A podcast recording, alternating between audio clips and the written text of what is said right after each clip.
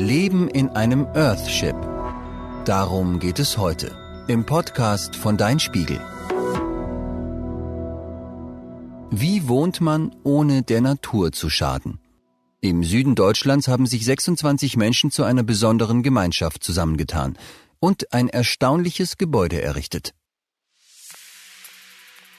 Max Toulet hat sich die Handschuhe unter den Arm geklemmt und läuft an einem Erdhügel entlang.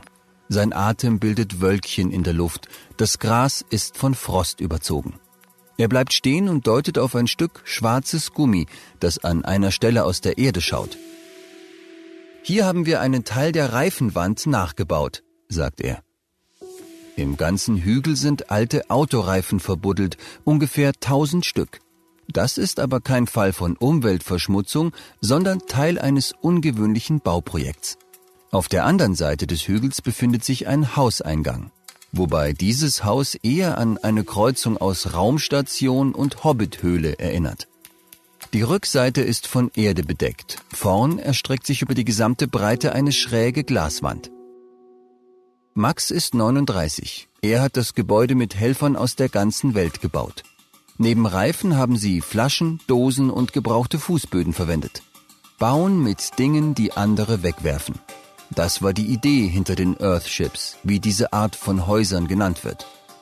Die Erdschiffe, so die deutsche Übersetzung, sollen außerdem ohne Strom oder Wasser von außen auskommen. Erfunden hat sie der amerikanische Architekt Michael Reynolds. Er baute vor 50 Jahren das erste Earthship aus Bierdosen. Weltweit gibt es inzwischen etwa 3000 davon. Das Earthship, vor dem Max steht, ist das einzige in Deutschland. Es gehört zur Ökosiedlung Tempelhof in Baden-Württemberg. Tempelhof ist ein Ort für Menschen, die in enger Gemeinschaft und möglichst nachhaltig leben wollen. Max zog mit seiner Familie 2012 hierher. Drei Jahre später startete der Bau des Earthships. Sogar Erfinder Michael Reynolds aus den USA half mit. Zunächst musste die Wand aus Autoreifen stehen. Die Helfer füllten die Reifen mit Erde und klopften anschließend so lange mit dem Hammer darauf, bis die Erde ganz fest zusammengedrückt war. Eine ziemlich anstrengende Arbeit, erzählt Max.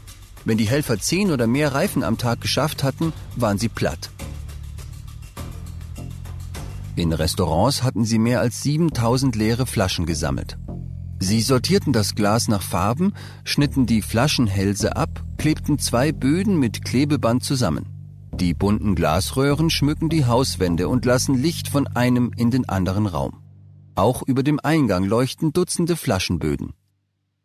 Max streift die Schuhe ab und betritt den langen, verglasten Gang. Es fühlt sich an wie in einem Gewächshaus. Grünpflanzen drücken sich an die Fenster. Hier wachsen exotische Pflanzen wie Maracujas und Feigen.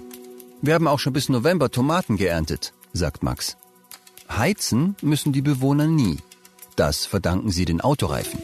Steht die Sonne im Winter tief, dringen die Strahlen durch die Glasfront und heizen die mit Erde gefüllten Reifen in den Wänden auf. Kühlt es nachts ab, fließt die gespeicherte Wärme zurück in den Raum. Auch Strom produziert ein Earthship mit Solarzellen auf dem Dach selbst. Im größten Raum stehen auf einer Seite Sofas mit vielen Kissen. In einer Ecke liegt Spielzeug und an einem Balken hängt eine Gitarre. Die andere Hälfte des Raums nehmen die Küche und ein riesiger Esstisch ein. Man fühlt sich wie in einer warmen und trockenen Höhle, sagt Max. Seine Frau Sarah und eine Mitbewohnerin belegen mit Kindern Flammkuchen fürs Mittagessen. Das Earthship nutzen derzeit 26 Personen. Familien, Paare, Alleinstehende, Menschen in jedem Alter sind unter den Bewohnern, vom Kleinkind bis zur Oma. Damit jeder auch mal für sich sein kann, wohnen und schlafen alle in Bauwagen und Zeltbauten, sogenannten Jurten, die rund um das Gebäude aufgestellt sind.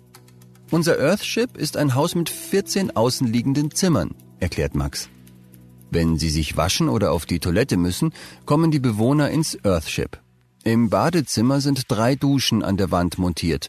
In den Boden ist eine Badewanne eingelassen, über der ein Kronleuchter hängt. Zum Duschen oder Zähneputzen verwenden die Bewohnerinnen und Bewohner nur Produkte, die von Organismen in der Natur zersetzt werden können. Das Duschwasser verschwindet nämlich nicht einfach in der Kanalisation, sondern wird an die Pflanzen im Gewächshaus weitergeleitet. Wir müssen nie selbst gießen, sagt Max. Vom Pflanzbeet fließt das Wasser weiter in die Spülkästen der Toiletten. Auf diese Weise nutzen die Bewohner einen Tropfen Wasser bis zu dreimal. Außerdem sammeln die Earthship-Bewohnerinnen und Bewohner auf dem Dach Regenwasser und speichern es in Zisternen. Das verwenden sie zum Beispiel für ihre Waschmaschine. Um halb eins sind fast alle Stühle am großen Gemeinschaftsesstisch besetzt. Die Flammkuchen kommen dampfend aus dem Ofen. Max setzt sich zu seiner Familie. Anders leben als jetzt? Das kann er sich nicht vorstellen.